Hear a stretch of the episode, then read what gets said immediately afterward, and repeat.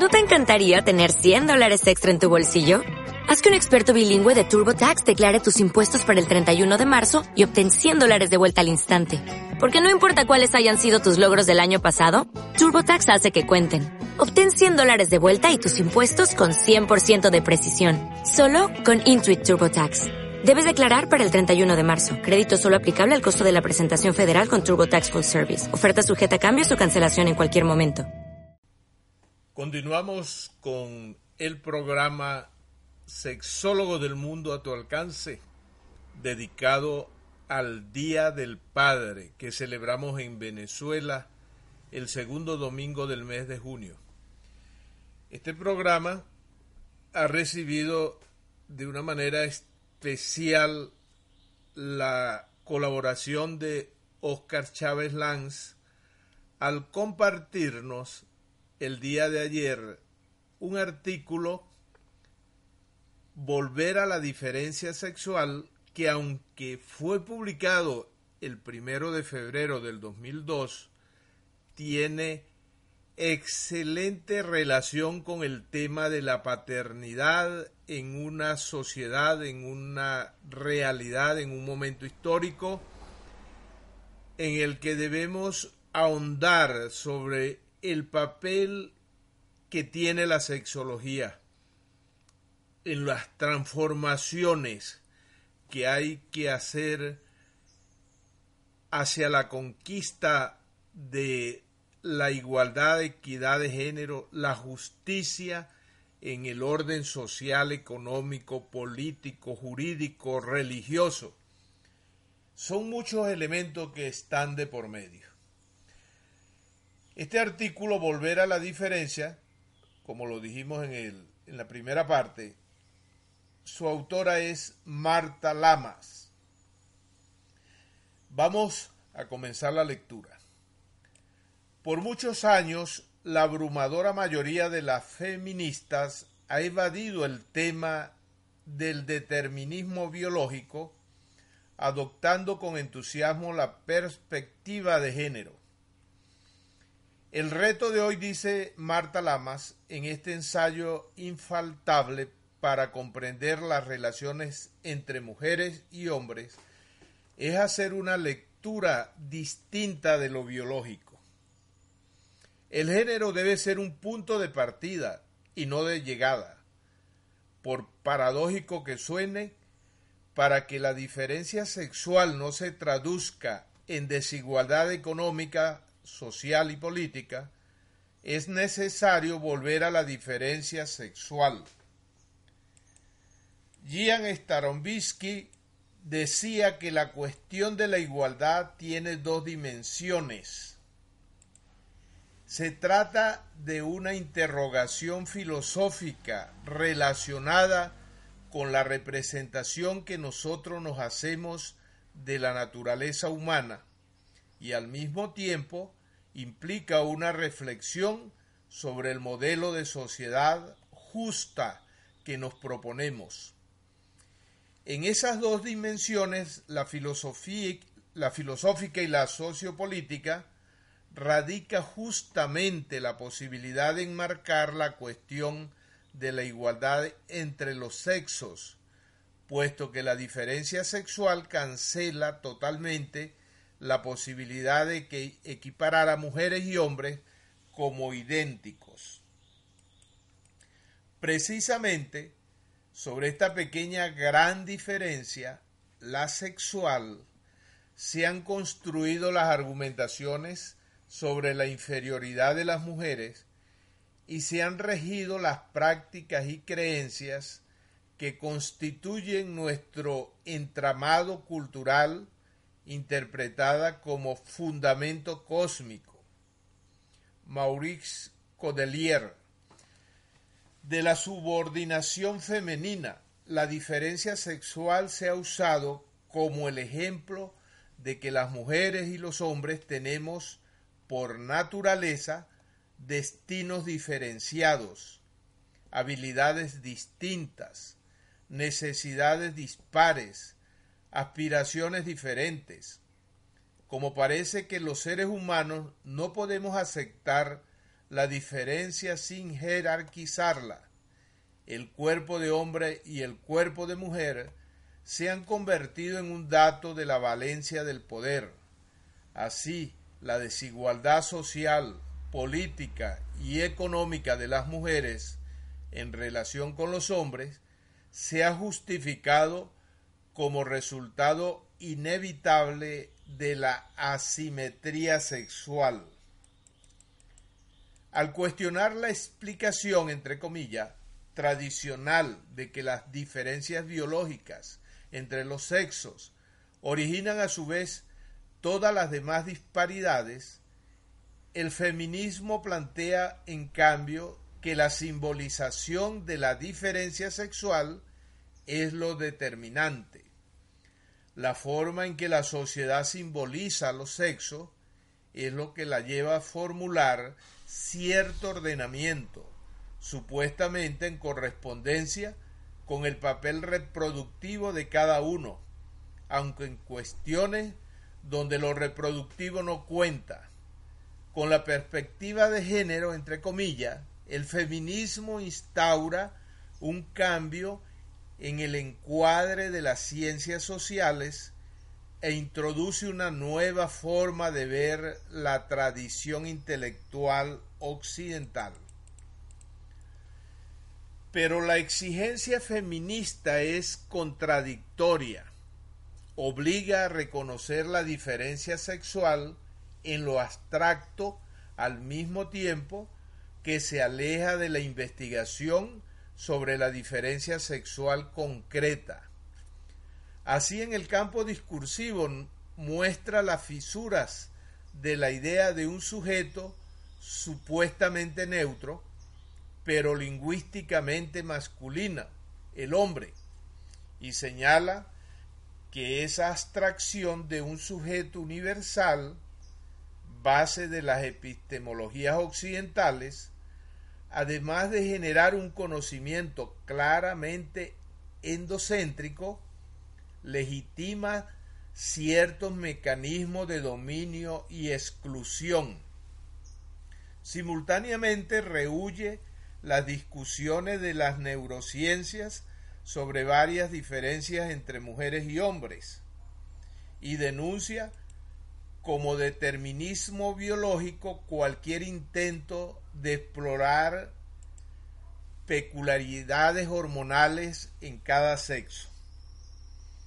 La fuerza moral del imperativo igualitario feminista ha hecho que en pocos años la explicación hegemónica sobre el origen de las desigualdades entre mujeres y hombres se traslade del sexo al género. Ahora bien, este tránsito no ha sido fácil. Ha costado que se valore la magnitud del entramado del género, pues en la forma de pensarnos, en la construcción de nuestro conocimiento, utilizamos categorías y conceptos teñidos por el género nuestra conciencia está habitada por el discurso social sobre el género, que estructura la percepción y la organización concreta y simbólica de toda la vida social. Pierre Bourdieu.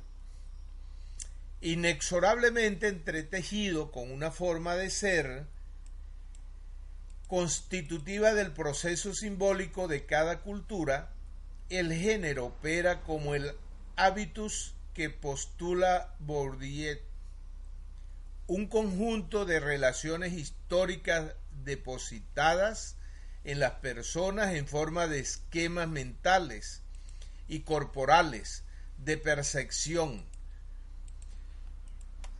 Esto continúa el artículo, da posibilidades para una apreciación y acción resultantes de la institución de lo social en los cuerpos. Por ello adquiere su plena significación al ser pensado como matriz cultural.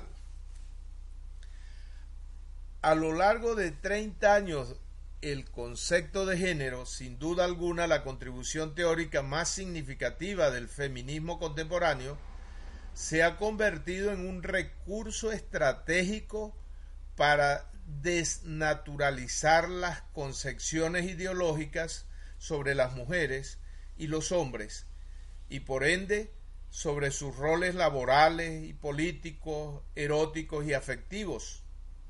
Además, esta categoría ha adquirido un valor extraacadémico. Se utiliza en política para construir los mandatos culturales que reproducen y proponen papeles estereotipados para las mujeres y para los hombres. Pero al menos en América Latina el género se ha ido conceptualizando a la vez, entre comillas, como las mujeres, como una identidad y como un conjunto de prácticas, creencias, representaciones y prescripciones sociales. Además de tal ambigüedad, el término género está siendo reificado y la poderosa movilización crítica que despertó ha quedado frenada por una explicación, entre comillas, tautológicamente reiterativa. Todo lo que ocurre entre mujeres y hombres producto del género. La, la paulatina transformación del concepto género de una categoría analítica en una fuerza causal, Mary Henkesworth, con la cual se intenta explicar todo, se perfila como un obstáculo sustantivo para la comprensión no sólo de las complejas relaciones entre las mujeres y los hombres, sino del proceso mismo de constitución del sujeto. Esta rectificación ha obturado el pensamiento crítico en muchos centros de investigación feminista, donde encima de todo la, se abre comilla, perspectiva de género, se cierra la comilla, se ha vuelto un fetiche. Toda rectificación es un olvido, dijeron hace tiempo Adorno y Horkheimer. ¿Qué se olvida con la codificación del género? La diferencia sexual, diferencia excepcional, cuyo contenido psíquico excede a la definición anatómica literal. Es al mismo tiempo sexo, sustancia y sexo significación. En dicho olvido se aposentan errores reduccionistas, como el de sostener que todo es construcción cultural y se esquivan las referencias tanto a la biología como al inconsciente.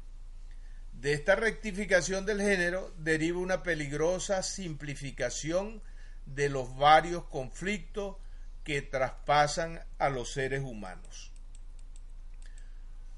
Hoy, arriesgarse a pensar ¿Qué implica esa diferencia insondable? Conduce a cruzar un umbral, incorporar al paradigma del género, para el cual el sujeto no está dado, sino que es construido en sistemas de significados y representaciones culturales, el hecho incontrovertible de que también el sujeto está encarnado en un cuerpo sexuado, en un cuerpo que es carne, mente e inconsciente. En la tradición occidental, la diferencia sexual es un límite más allá del cual el pensamiento no ha podido ir, lo dice Robert Cornell.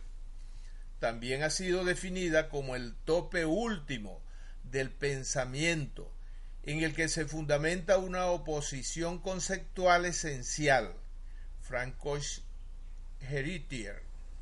Estas prevenciones expresan, además, la gran resistencia a reconocer determinaciones percibidas como inmodificables, ligada al devastador recuerdo de las prácticas fascistas.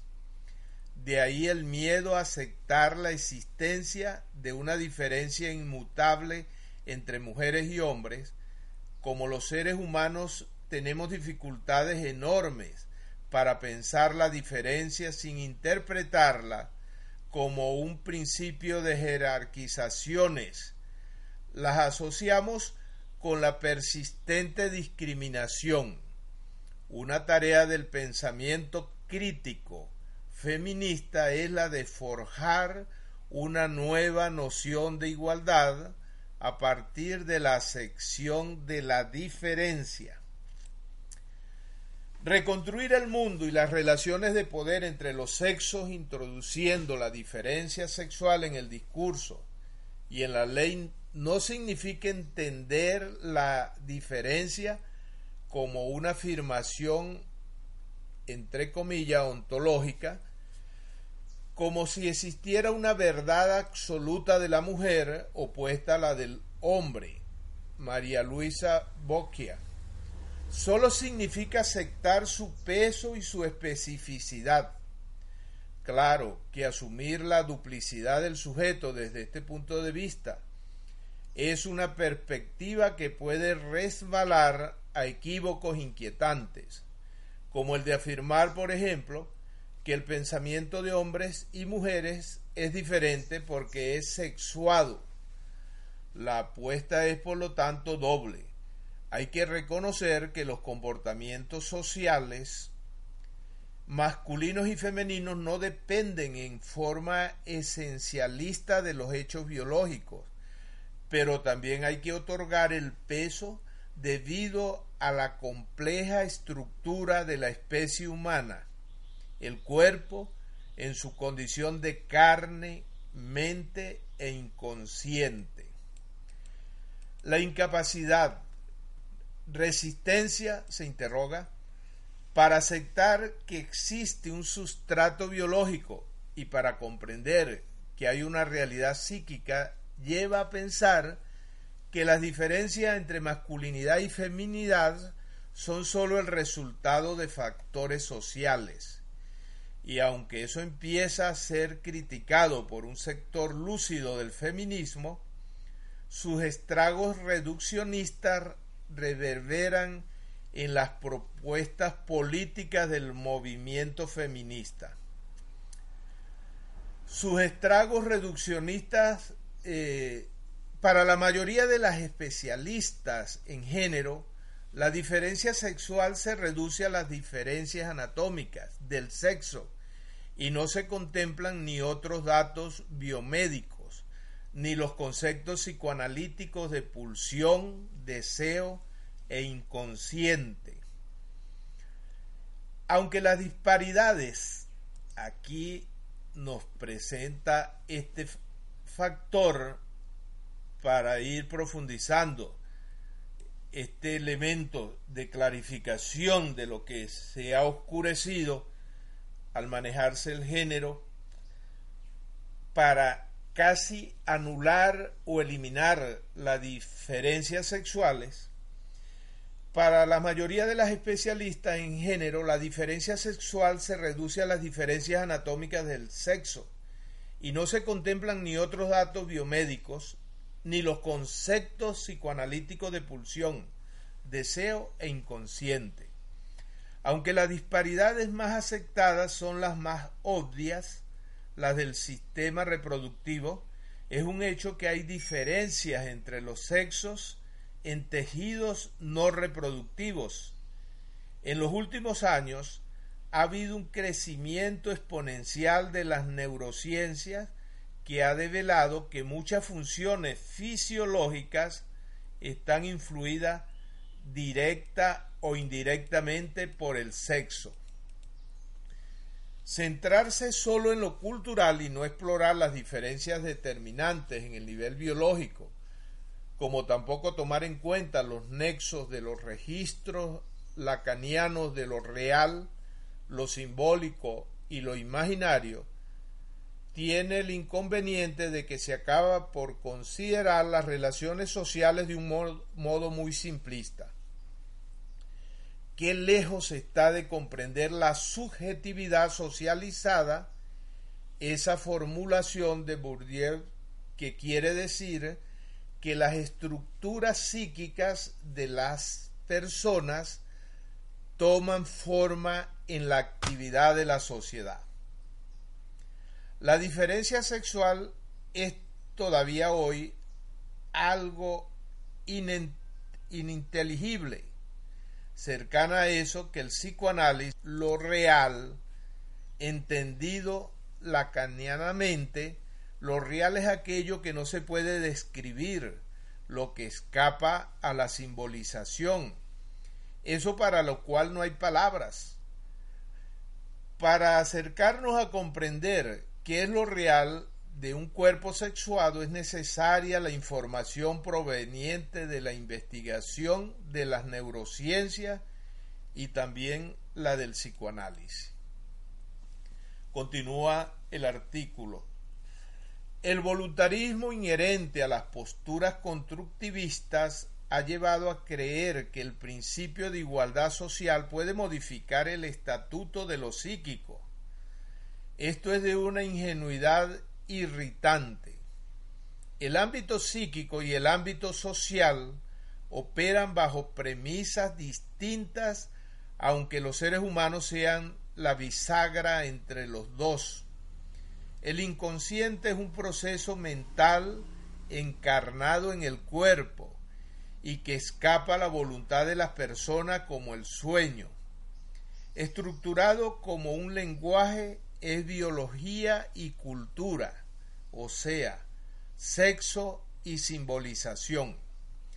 Reconocer que no se puede hacer de lo social un factor determinante de lo psíquico no induce a renunciar a transformar lo social. La posibilidad de incidir políticamente se reafirma justamente cuando se subraya la diferencia entre lo psíquico con su raigambre biológica y lo social.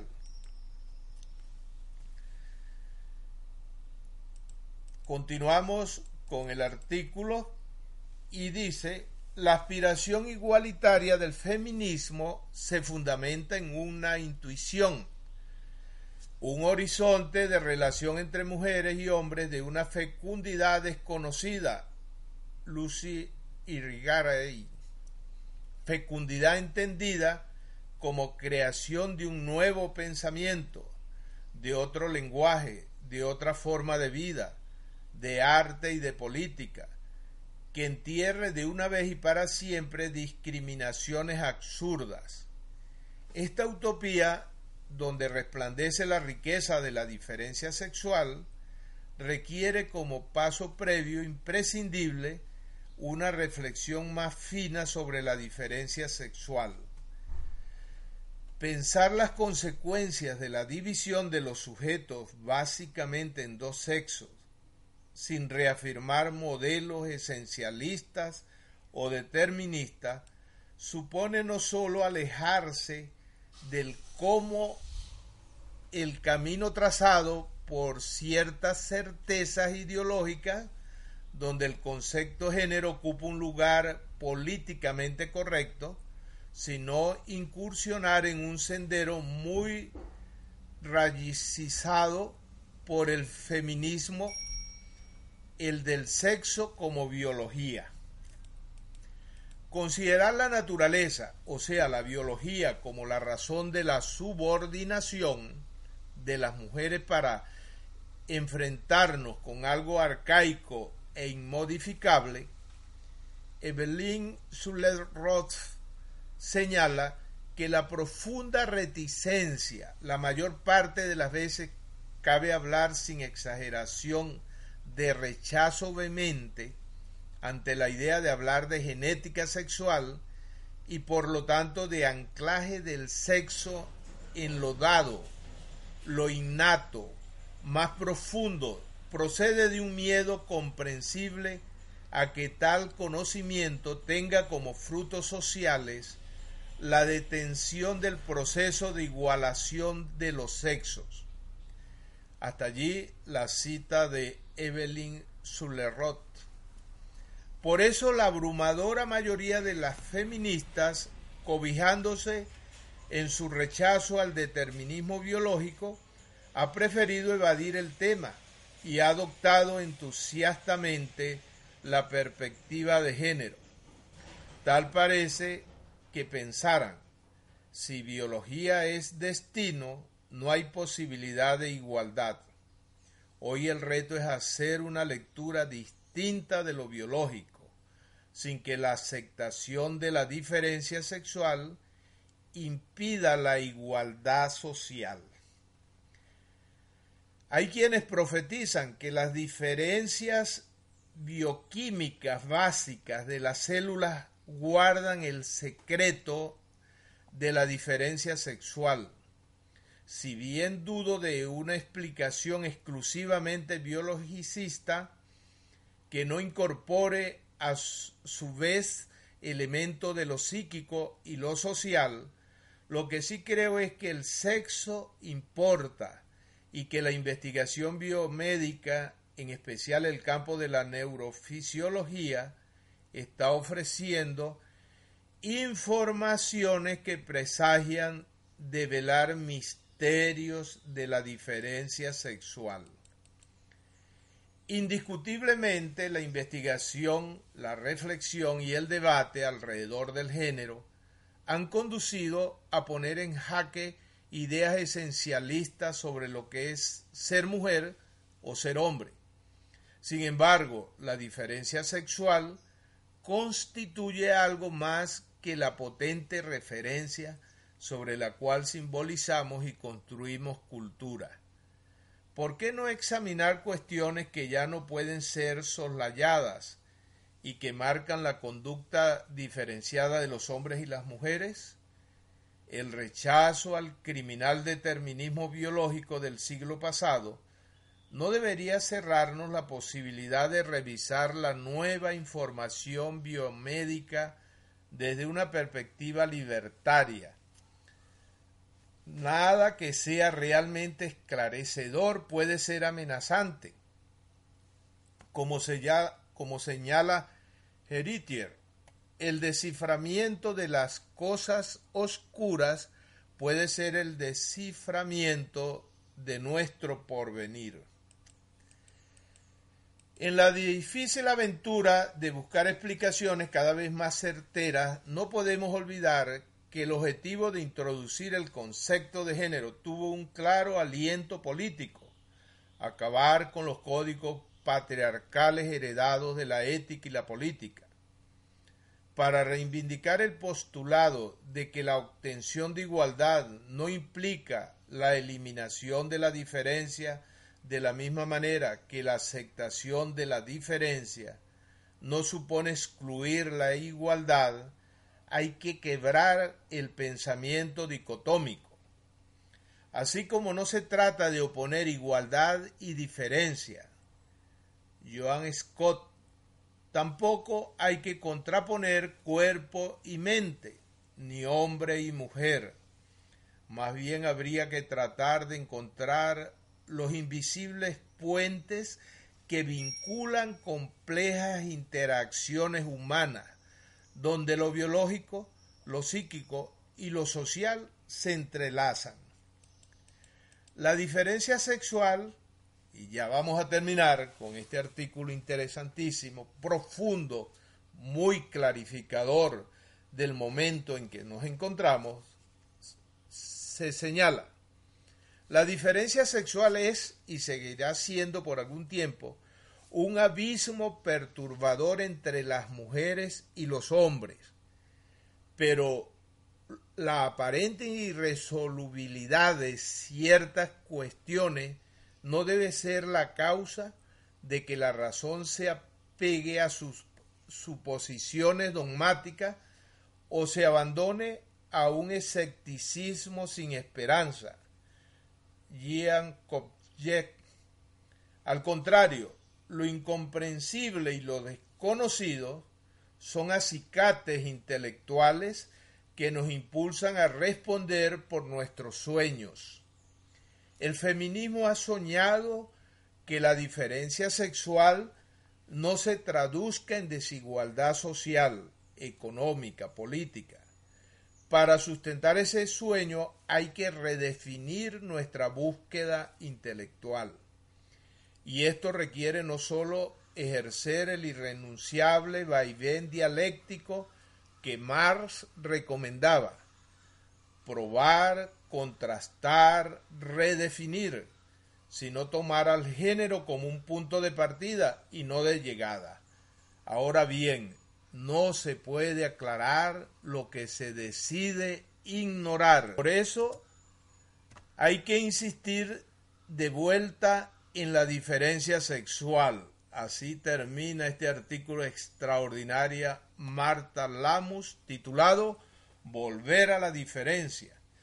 Un artículo eh, publicado en el primero de febrero del 2002, pero que se da de una manera extraordinaria hoy para que podamos iluminar la complejidad, la dificultad, el costo de civilización, de procesos, de luchas, de organizaciones, de investigaciones, de estudios que se nos abren a los sexólogos y a todos los profesionales y científicos y líderes de cualquier campo, porque no es haciendo uso a veces exagerado de lo masculino y femenino en casi todo el comunicarnos, que, hablemos del él y la y que empecemos a hacer mezclas y hasta hacer chistes y juegos y generar ruidos alrededor del uso de lo masculino y lo femenino en los discursos hasta políticos con ese gran poder de comunicación. ¿Qué pensarán y en qué se van a sentir nuestros niños y jóvenes cuando los modelos lingüísticos en el tratamiento del género y las diferencias que se establecen y se ocultan y se invisibilizan o se niegan cuando hay de por medio banderas, procesos, programas, luchas en el orden político, jurídico, en la dimensión religiosa. ¿Qué es lo que podemos pensar a esta altura después de haber leído y hecho algunos análisis muy ligeros a, este artículo? Pues lo que nos queda es ponernos en un momento como de lo que se conoce como reingeniería aplicado al pensamiento, a las posiciones que tengamos cada uno de nosotros y que tengan también nuestras mujeres líderes que en algunos espacios y lugares están dando las pautas de todo, a veces sin ni, ni una sola oposición crítica de los hombres por miedo, por temor a una confrontación ya no con el pensamiento ni el conocimiento, sino con el poder que se deja entrever o expresamente se da como elemento de confrontaciones. Viene a mi memoria el caso que hemos tratado desde hace dos años de cómo la novela que debía haber sido publicada después de la muerte de García Márquez, Memoria de mis putas tristes, recibe desde México, desde los movimientos de mujeres feministas, una feroz interpretación inadecuada, una lucha terrible a donde se le acusó a García Márquez con esa novela de hacer apología a la pederastia y que la gran mayoría de nuestros sexólogos en el mundo y líderes, inclusive en México, se quedaron callados porque no podían enfrentar el poder de la voz dominante en los medios de organizaciones muy valiosas, pero que no pueden ser y llegar a convertirse en la hegemonía y el dominio total dogmático de la verdad. Por eso seguimos haciendo un llamado a los sexólogos y sexólogas del mundo para que le hagamos una lectura con unos ojos en base a todos estos elementos a ser considerados. No se puede someter al paredón, a un juicio sin defensa, cualquier tipo de obra. No se puede llegar a juzgar un gobierno, un movimiento, un país, una experiencia, como se ha intentado juzgar a Cuba con políticas inclusive de lo que ha sido el bloqueo a Cuba, por razones de que se interprete desde algunos centros del poder sus experiencias, sus búsquedas y sus proyectos como que si fueran antihumanos, contrario a todos los derechos humanos y anticivilizatorio, como bárbaro, como terrorista, como sujeto de una terrible violencia de exterminio hasta de la historia. De allí que este tema del género es también un tema de tipo político, histórico, jurídico, y que tiene que abrirse nuestros pensamientos de sexólogos y de líderes en cualquier lugar del mundo, en Latinoamérica y el Caribe de manera especial, a lo que fue el mensaje de Mariela Castro Espín, que siento y considero que este artículo complementa su intervención en la reunión de alto nivel de la ONU para poner fin al VIH-Sida, que presentamos en la primera parte de nuestro programa.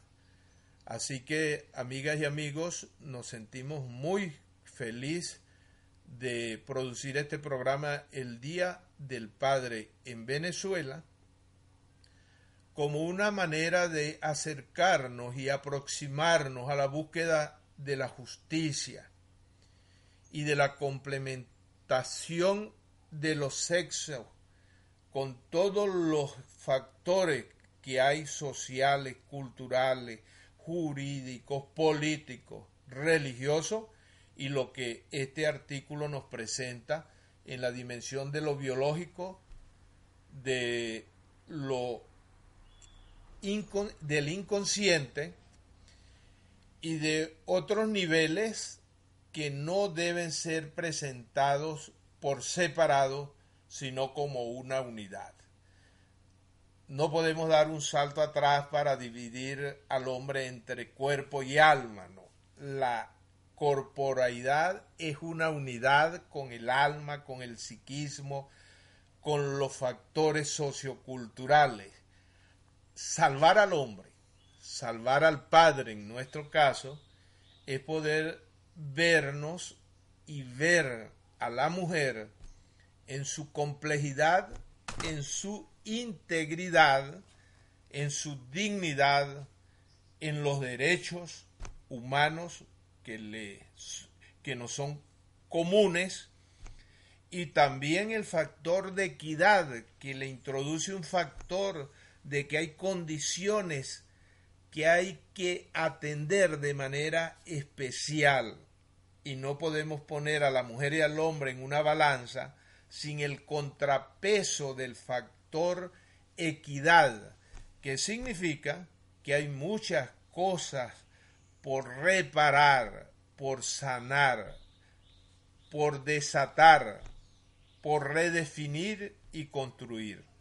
Este artículo que hemos leído de Marta Lamas, Volver a la diferencia, sería bien interesante que nos pueda servir para generar algunos programas con nuestras sexólogas mujeres y nuestros sexólogos hombres que han participado o que puedan participar y deseen participar en nuestro programa. Se pueden poner en contacto con nosotros a través de programas sexólogos del mundo a tu alcance, a través de nuestro Facebook Cruz Yalles Barco a través del portal de nuestra emisora radiointernauta.com desde Panamá, www.radiointernauta.com y saber de que este programa aspira a ser es un espacio para que concurran todos los hombres, mujeres que tengan algo que decir, que hacer, que proponer, que contribuir a la causa del hombre, varón y hembra, macho, femenino, masculino, en el ámbito de que nos demos el respaldo, los factores de complementariedad, la experiencia de matrimonios donde se pone a prueba todas estas eh, factores que se han presentado en este artículo y que se presentó en el discurso de Mariela Castro Espín.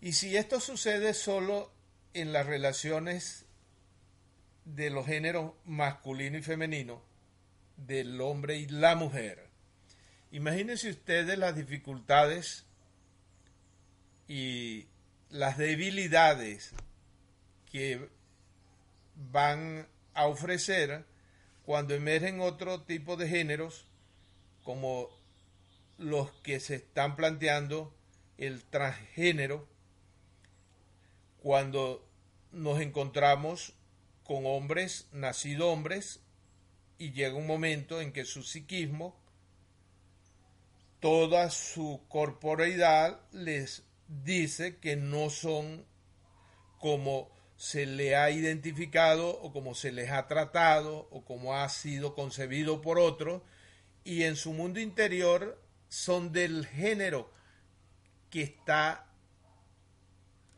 en, el otro lado, que es mujer, aunque haya tenido ciertos elementos masculinos de los órganos reproductores, de los órganos sexuales, que son algunos de los órganos sexuales, porque en última instancia el órgano sexual tanto del hombre y la mujer es nuestro cerebro, ese es el fundamental órgano sexual. Pero en el factor reproductivo, anatómico, fisiológico, en los componentes de las hormonas, la endocrinología, todos estos factores, incluyendo los genéticos, el factor cromosómico, todo eso tiene que ser un elemento a ser considerado. Así que cuando se habla de género y de diversidad sexual, no es un tema sencillo. Nosotros hemos tenido ya la participación de dos mujeres, una eh, lesbiana que nos relató, mostró, descubrió y nos amplió nuestro horizonte mental, intelectual, científico, sexológico, humano, y otra transgénero. En el caso de Ana Margarita Rojas, lesbiana, y Tamara Adrián, transgénero. Y nuestras mujeres sexólogas que nos han iluminado durante dos años con sus intervenciones en el programa Sexólogos del Mundo a tu alcance, desde los Estados Unidos hasta Uruguay, Argentina, toda la América Latina, algunos de algunas de Centroamérica y también la participación desde España. Esta es la riqueza del programa Sexólogos del Mundo a tu alcance, que quisiéramos terminar con una meditación, una reflexión, un mensaje que sale de nuestro corazón en términos de ser padre. Eh, Walt Whitman hace un canto en su poemario Hierbas secas al hombre y comienza diciendo que se celebra a él mismo, comienza con la celebración a sí mismo. Yo creo que los que somos padres y hemos saboreado, experimentado esa dimensión, esa condición, esa cualidad, esa facultad que se expresa también en un rol condicionado social, cultural, jurídica, política, religiosamente, el ser padre, hagamos esa celebración del ser padre en cualquier nivel, porque la paternidad nos la dan es los hijos, así como la maternidad la dan los hijos. Se nace mujer, se configura y se desarrolla en la condición del sexo y del género, como hemos visto en este artículo que acabamos de leer íntegramente, volver a la diferencia sexual, pero la dimensión de madre es el producto de lo que se produce en el vientre una vez que se da la fecundación y se da la anidación y se da esa transformación y esa revolución que lleva a la configuración de la maternidad biológica, fisiológica, endocrinológica, psíquica, inconsciente y consciente, social, cultural, y luego todo lo que implica la relación de filiación. La maternidad se crea, la paternidad también se crea. No es solamente en la especie humana, si vamos a la especie animal, hay muchas formas de vivir la paternidad en el caso de los animales. Hay machos que terminan siendo los que cuidan los huevos y luego protegen a sus hijos. El caballito de mar es un caso. Los cocodrilos tan feroces, tan fieros, tan terribles, de pronto aparecen siendo cuidadores y protectores de los huevos en el ámbito de esa extraordinaria experiencia de la vida que en los seres sexuados adquiere distinta forma. Hay aves que viven en parejas, en monogamia y en casi que exclusividad y fidelidad total.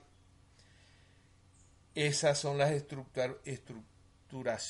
que se da a nivel de la biología, la biodiversidad.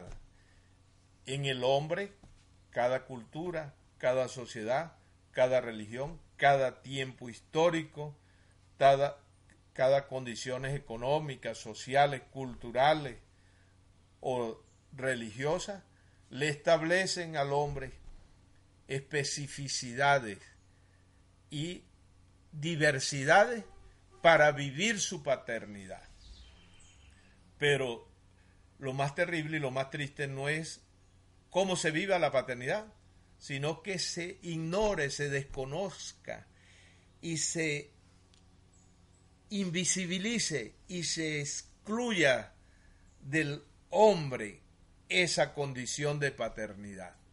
Del artículo que leímos podemos derivar y sacar muchísimos aprendizajes, muchas enseñanzas, muchas luces y la más clara de todas las luces es que estamos frente a una incógnita todavía en una realidad oscura que debemos iluminar entre todos.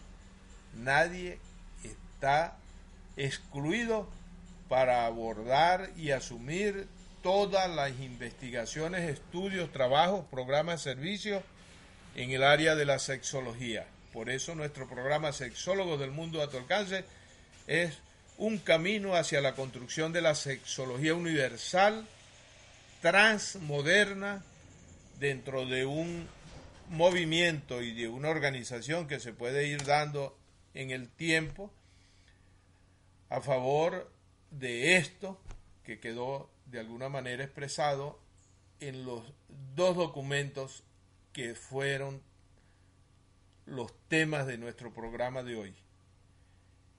El discurso de Mariela Castro Espín en la reunión de alto nivel de la ONU para poner fin al VIH-Sida y este artículo Volver a la diferencia sexual de Marta Lama, publicado el 1 de febrero de 2002, que nos ha compartido estos días nuestro amigo sexólogo mexicano, biólogo, Oscar Chávez Lanz. Gracias por su audiencia, un abrazo de padre a padre, un abrazo de padre a hijo, un abrazo de hijo a padre en esta salvación del padre, salvación de la madre, es la salvación del hombre macho hembra, es la salvación de nuestros pueblos. Todo dentro de un sentido de amor profundo por la vida, por la paz. Y que el desarrollo de los próximos Juegos de la Copa América centenaria en los Estados Unidos nos lleve a abrir nuestro corazón para vernos todos en igualdad y con un sentido de amor y de fraternidad y de solidaridad que es también lo que nos espera en este siglo XXI y los próximos siglos. Trabajamos para todos ustedes en la Dirección General Carlos Reni desde Panamá y Cruz Yalles Barco, productor y conductor del programa Sexólogo del Mundo desde Venezuela, con el respaldo y apoyo de un equipo de chat y unos vínculos que nos alimentan, nos nutren, nos acompañan y nos apoyan, como fue lo que nos sirvió para el programa de hoy. Mariela Castro Espín nos compartió inmediatamente después que dictó su discurso allá en la ONU, ese excelente discurso que lo vamos a seguir trabajando y este artículo Volver a la diferencia sexual de Marta Lama compartido por Oscar Chávez. Así somos, sexólogos del mundo de tu alcance. Los esperamos el próximo domingo a partir de las 11 de la mañana hora de Venezuela, 10 de la mañana hora de Panamá. Feliz domingo para todos.